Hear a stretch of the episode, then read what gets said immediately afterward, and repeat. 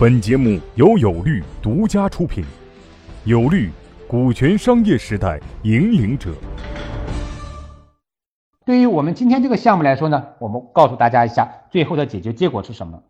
这个结果就是原来的大股东他的股权由百分之八十啊，工商注册里面百分之八十调到了百分之六十五啊，调到百分之六十五啊。为什么这么去调？那其实前面我已经讲过了，那原因就在于它的作用和价值。啊，在这个项目发展的将近一年的时间里面，那么大家认为其实是发生了一定的变化，啊，这种变化，那么如果还要为保证这个团队更有动力的去继续做下去，那么就需要做一点调整。这个调整，那么他也认识到，OK，自己的作用和价值，那么是没有那么高的。对于百分之八十来说，是不是很称职的？所以他也愿意把自己的股权适当的降低。那么另外两个股东对他降到这样一个比例也能够接受，认为 OK，大股东其实还是能够承担起大股东的责任。那么大股东拿到一个股权比例也是完全能够接受的。对于二股东来说呢，就是大家认为其实它的作用和价值跟原来大家对它的作用和价值判断是一样的，基本上来说维持了它的百分之十的比例不变。那对于三股东，三股东就是丙。原来呢，它其实也是百分之十，后来发现大家对这个项目做了将近一年的时间，其实这个项目的商业模式呢进行了一定的微调。这个微调的结果就是发现，原来三股东他所负责那个业务板块的作用变得比原来更突出了，而在这个过程中呢，三股东的能力和作用，那么也发现比原来的大家的期望更高。那么他自己这么认为，其他两个股东也是这么认为的，所以对他的股权进行了一个调整。那么最终这个比例出来之后。大家其实都比较认啊，那么大股东说 OK，原来我出的钱多了，那么二股东愿意把大股东多出那一部分钱拿出一部分来，那对大股东做一个适当的一个补偿，所以最终这个方案，我们认为其实也是比较理想的，就是首先有控股东存在，第二个呢也有控制权股东的存在，第三个呢也有领头人存在，第四个呢其实实现了合伙人之间的一个平等的一个原则，大家都比较认现在这样一个股权架构，觉得都比较合适，对吧？我对得起我自己的作用和价值，那么也对得起别人的作用和价值，这个是这个案例的一个最终一个解决结果。跟投资人之间的这个方案最终是怎么解决呢？那么其实也是有一个最终一个结果的。我前面其实也也讲了一部分关于创业者与投资人之间怎么来处理关系，我也把它列了，总结了成四个。第一个原则就利益原则。利益原则是什么意思呢？就是其实就像说我们今天这个项目之所以跟投资人出现问题有很大的一个原因，就是大家心里其实都很在乎利益，但是在面子上和形式上的话，并没有把利益体现的那么直接。我你投我两百万钱我拿了，但是我还没有跟你谈清楚到底要给你多少。那么对于投资方来说，我投了你两百万，但是其实我也没跟你说清楚我一定要要多少，所以这个其实是最大的一个潜在的风险。这也告诉我们各位创业者也好，或者各位小伙伴也好，就是。既然大家做的是一个商业行为，那么就要把利益说清楚，不要搞得含糊不清，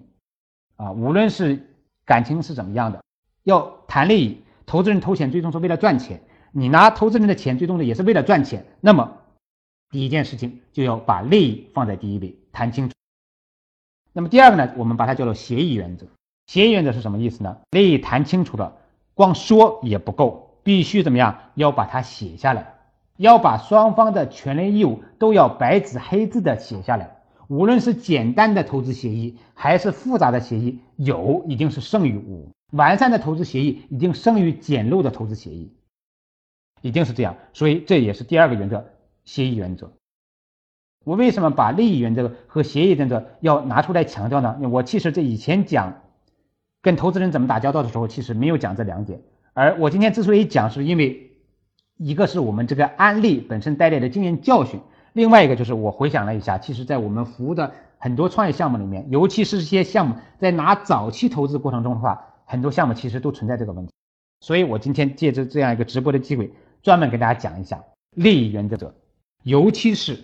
我们拿了身边的朋友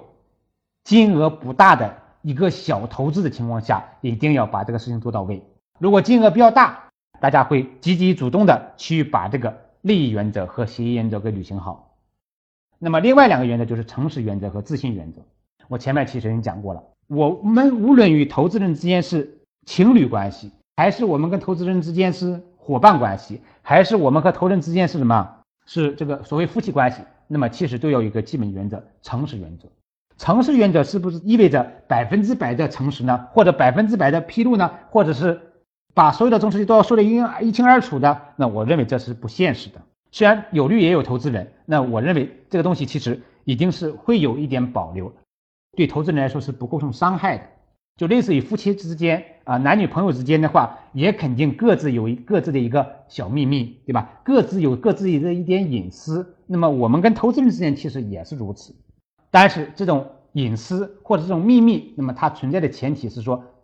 应该我们不会损害投资人的利益。那我觉得这是一个基本的原则。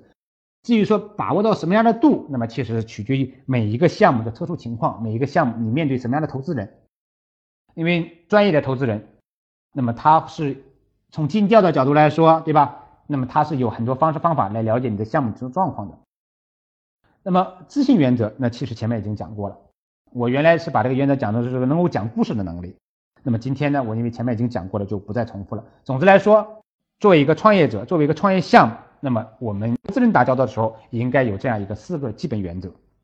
我们这个案例最终跟投资人之间形成了一个股权分配，这个股权最终怎么处理的呢？这个项目最终估值是人民币一千六百万，投资人四个投资人拿到了一共是百分之十二点五的股权，因为每个人投了五十万，当然。大家在这一千六百万的估值上，其实也有很大的争议，也是谈了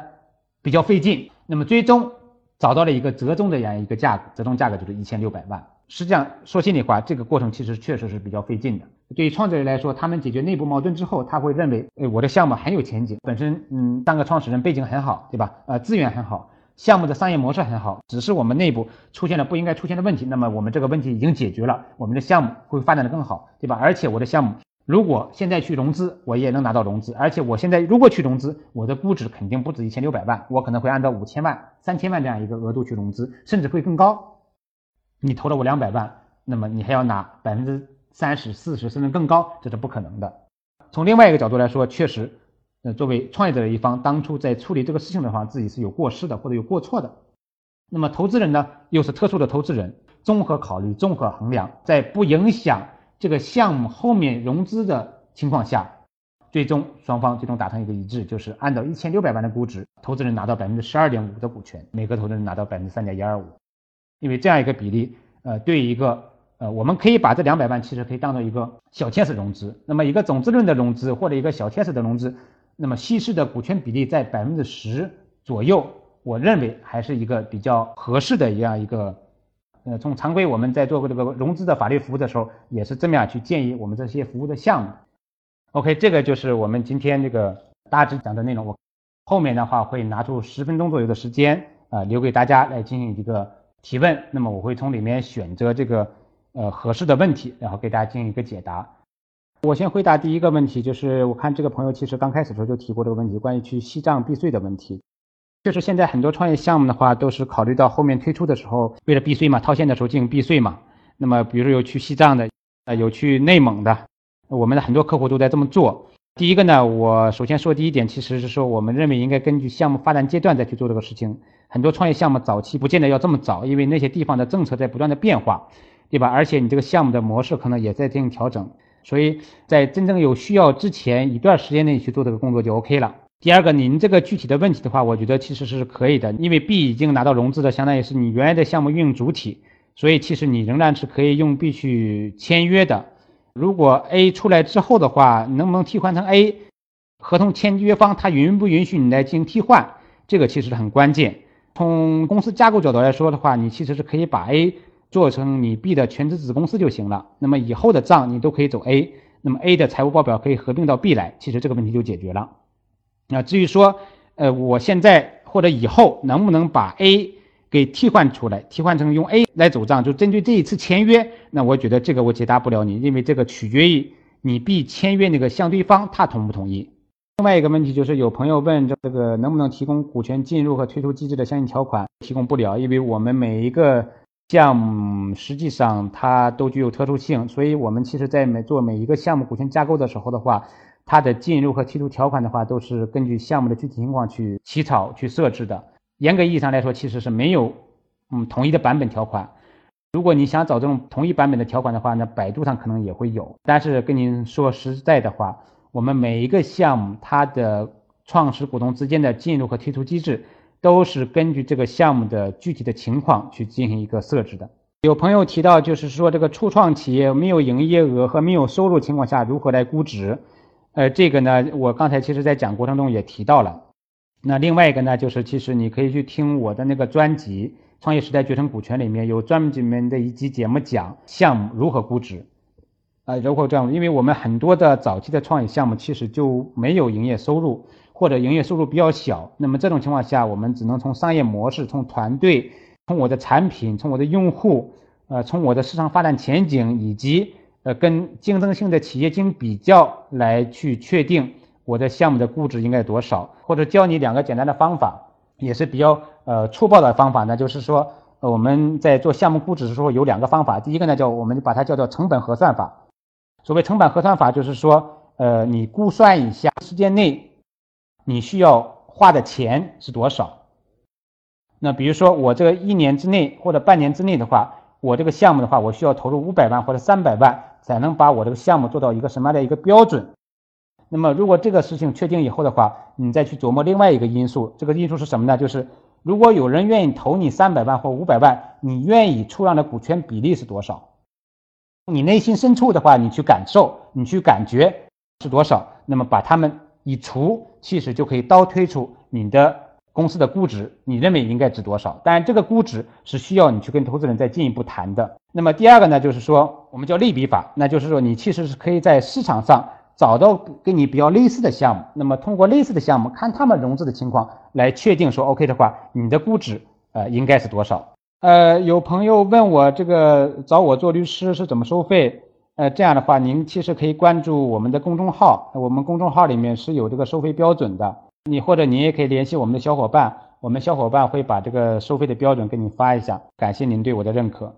有朋友问这个估值是投资人来做，还是创业的方来做，还是说找第三方来做？我应该这么跟你说吧，一般情况下，创业者自己来做估值，那么他可以你对自己的项目有更深刻的了解，对自己的项目有更准确的判断，那么他学习了一些估值的方法。他可以对自己的项目进行一个估值，这是一个呃方式。那另外一个方式呢，就是说他可以找一个第三方的一个机构来对他的项目进行一个估值。那比如说，可能市场上会有这样的机构，又或者比如说找有律的律师帮你分析一下，OK，你这个项目大致估值多少？至于说呃投资人嗯是不是要做估值？那么我可以告诉你，投资人在投你这个项目的来说，肯定要对你这个项目要进行估值判断的，否则他怎么投你这个项目呢？创业者创业项目和投资者之间，它本身就是一个交易，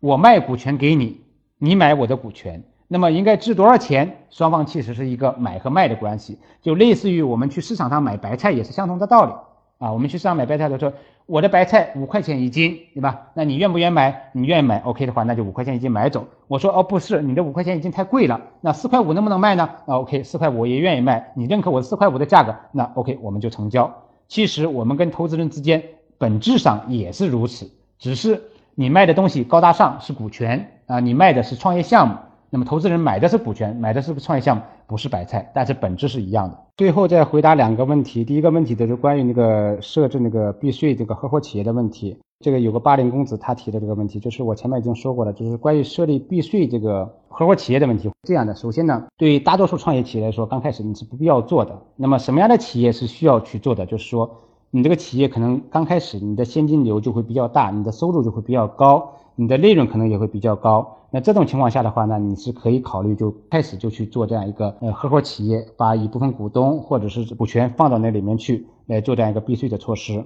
那么另外一个就是说，你这个企业可能在比较短的时间内有可能会收购或者有可能会上市，那么这种情况下的话，你也可以去做一个避税的措施。那么其他情况，我认为更多的应该去关注于业务，也欢迎大家关注我们的微信公众号。那么在直播之前的话，我们同样会通知到大家。各位企业家、创业者，告诉大家一个好消息：由全国著名股权专家王英军律师亲授的线下股权实战营现已面向全国招募学员，报名或合作洽谈详情，请添加微信 y o u l a w 零零一 y o u l a w 零零一，或拨打报名热线零幺零五六零七八六二八咨询。